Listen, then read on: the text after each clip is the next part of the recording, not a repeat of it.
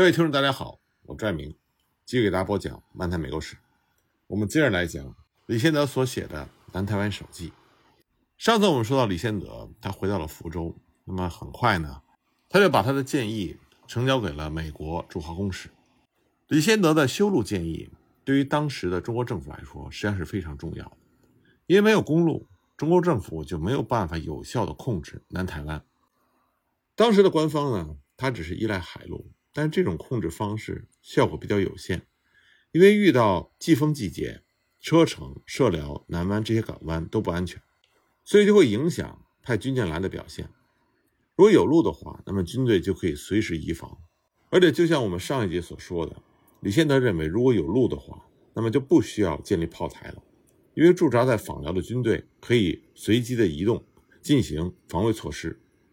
同时呢。要求从访辽到马鞍山一带的汉人聚结保甲，互保粮刑，这样就可以征召士绅，组织民兵，直接受命于官员。至于说官兵的考核，不仅是凤山知县的职责，而且道台和知府都必须负有连带的责任。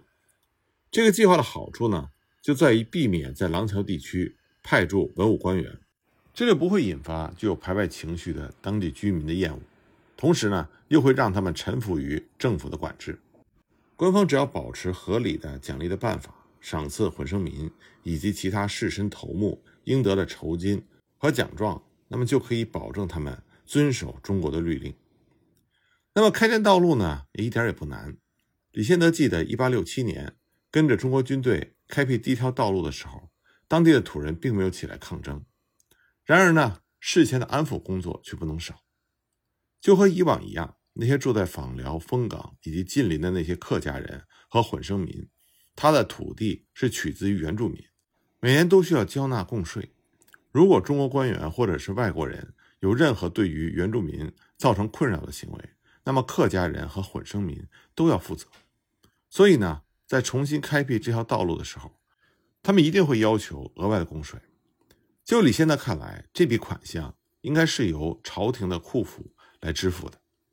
在呈给公使的计划书里，李先德建议清廷下令驻守福建的满洲将军拨出一定数量的款项，交付给福建或者是台湾负责管理灯塔的官员，然后每年呢交付给原住民，这样就可以保证官款落实分发。这个计划里最大的困难是如何得到原住民，尤其是归岛路人的同意，在他们南嘎的土地上树立一座灯塔。因为他们厌恶汉人，憎恨汉人踏上他们的土地。事实上呢，绝大多数的原住民都抱有共同的厌恶感，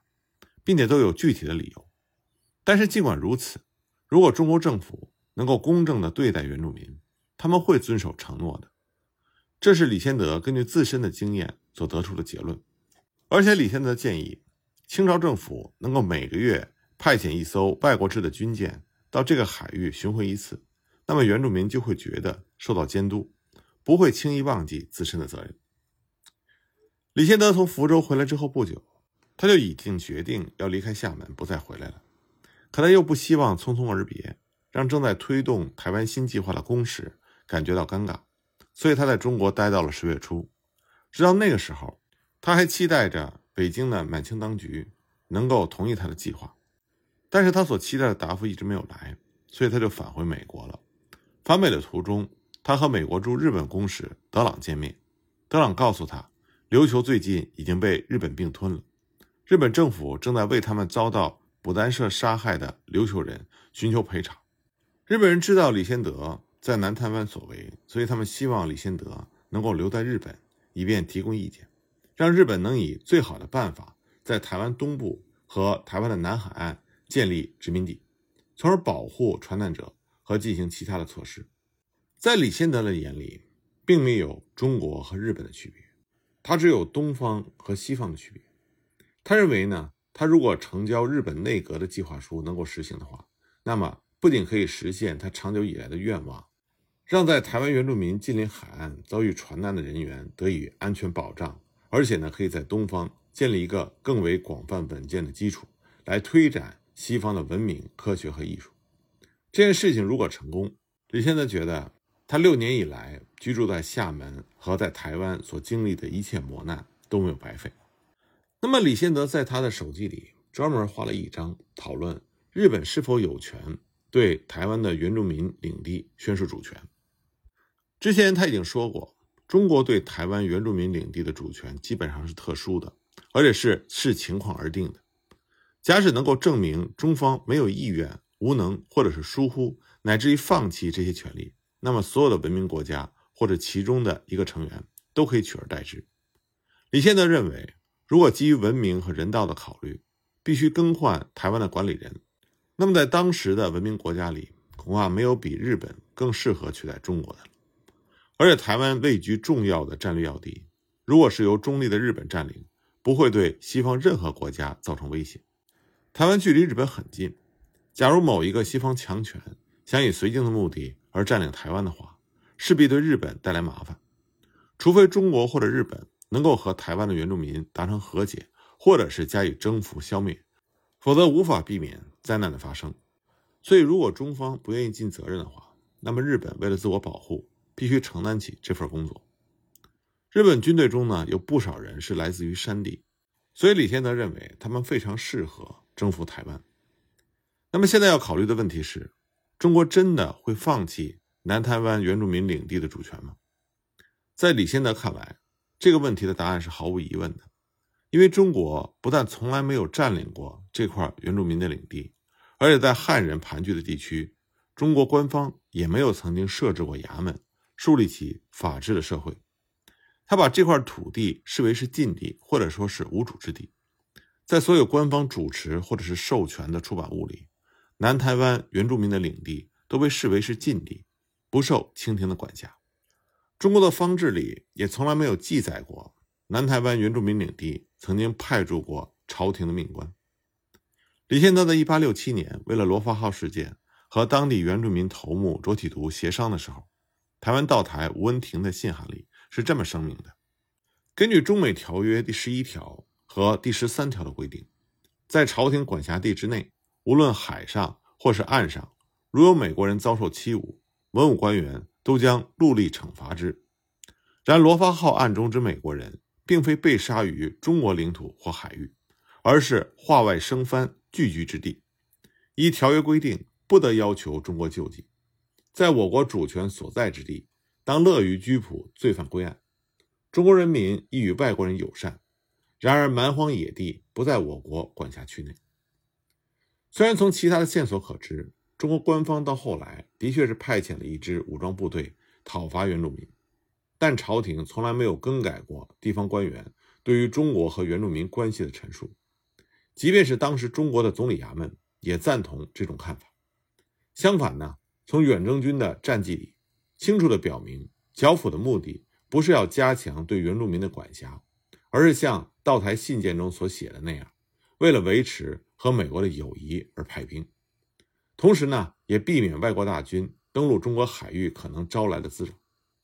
事实上，台湾总兵刘明登派兵征伐，只是看在李先德是美国领事的身份。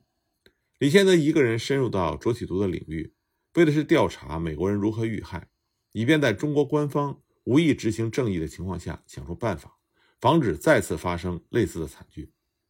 在李先德看来，他的做法是必要的，也是获得了美国政府授权的。很显然，李先德做了必须做的事情。反观中方的官员呢，只是做壁上观。李先德回到中国，觐见有权管辖台湾的闽浙总督。闽浙总督为此事呢，还专门发布了告示，但在告示里，他只提到了李先德的所作所为，完全没有提到。派兵沿途护卫李先德的刘明登，为什么呢？这主要是因为他认为中国对南台湾原住民领地是没有管辖权的。如果有的话，那么和原住民头目订约的人应该是在场的中方官员，而不应该是美国领事。这份协议定于1867年，1869年2月28日再经李先德而不是中国官员进一步确认。文件的两位见证人，一位是英国人毕希林。另外一位是中国海关官员满三德，但是满三德他是海关官员，他没有办法越权作为中方的代表签署文件。如果他这么做的话，就会受到惩罚。波满三德并没有受罚，他仍然在北京受到重用，担任中国政府外国顾问的私人秘书。当中方的军队驻扎在原住民领地期间，李先德试图劝说军队的统帅，也就是总兵刘明登，将之据为王土。那么，在李先德的说服之下，刘明登当时的确是建立了一座临时炮台。但是刘明东也明确的说，想要建立一座永久的堡垒，需要上级的授权。然而，中国官方并没有采纳他的建议，不仅没有设置永久性的营盘，连在1867年建立的那座临时的炮台也废止不用。此外呢，和中国定交的外国和当地原住民部落互有往来，也曾经和原住民们发生征战，但中方从来没有提出过抗议，也没有发出过一句怨言。一八六七年，美军的海军司令博尔和台湾南部的原住民交战的时候，发现这里整个都不在中国朝廷的管辖范围，而且李先德认为是在发展到今天这个地步，中国政府已经不可能再去建立他们对原住民的管辖权了，因为中方过去治理原住民的政策，不仅完全没有办法和原住民建立起政治上的臣属关系，更糟糕的是，这促使到台湾原住民。越来越敌视外人，为此呢，中方就已经点燃了一场自己没有办法扑灭，但可以威胁到整个世界航运的比较大的灾难。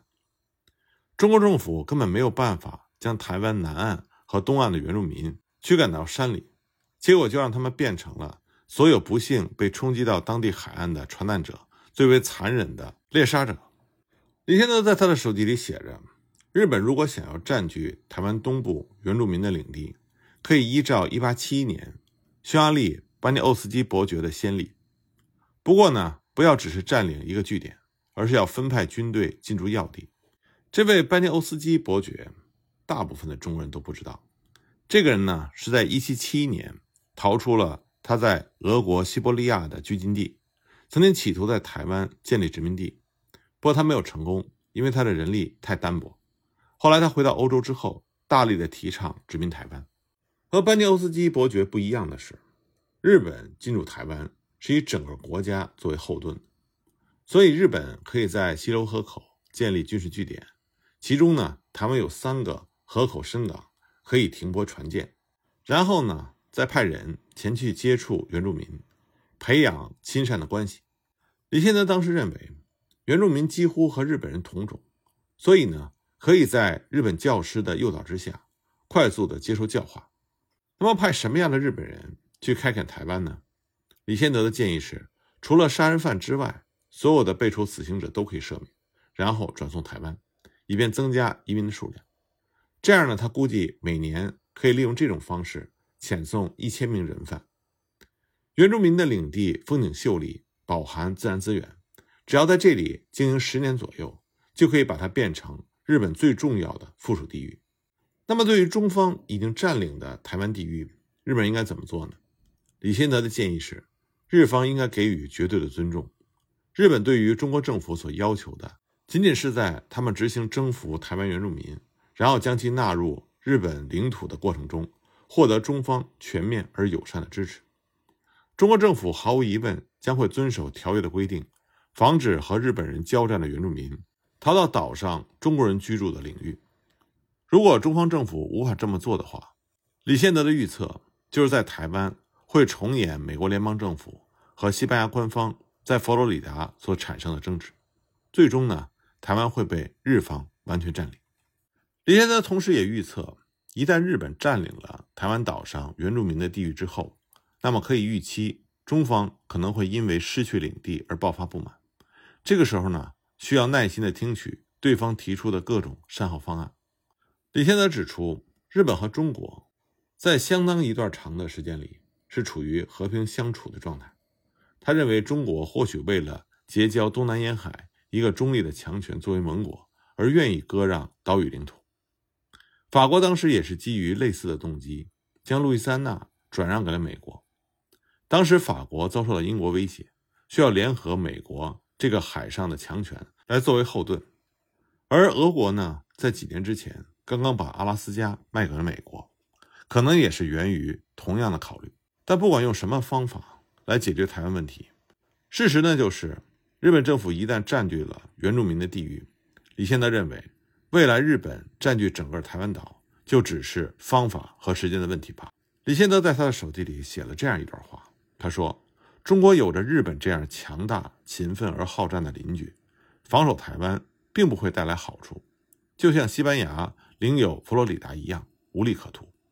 中国越是拖延割让领地，越得不到好处，能够获得的酬金将越低。等到最后发觉到保不住这块岛屿，只好被迫卖出。”李先德在他之前所写的材料里，已经从战略上明确指出东方强权占领台湾和澎湖的重要性，而日方呢也非常赞同李先德的这种观点，所以日本将来占有台湾和澎湖的价值也就不言而喻了。那么，另外呢，在李先德的手记里，他对于台湾的物产丰富进行了非常仔细的描述，这也凸显了台湾的巨大价值。那么，关于这方面情况呢，我们下一集。再继续给大家讲。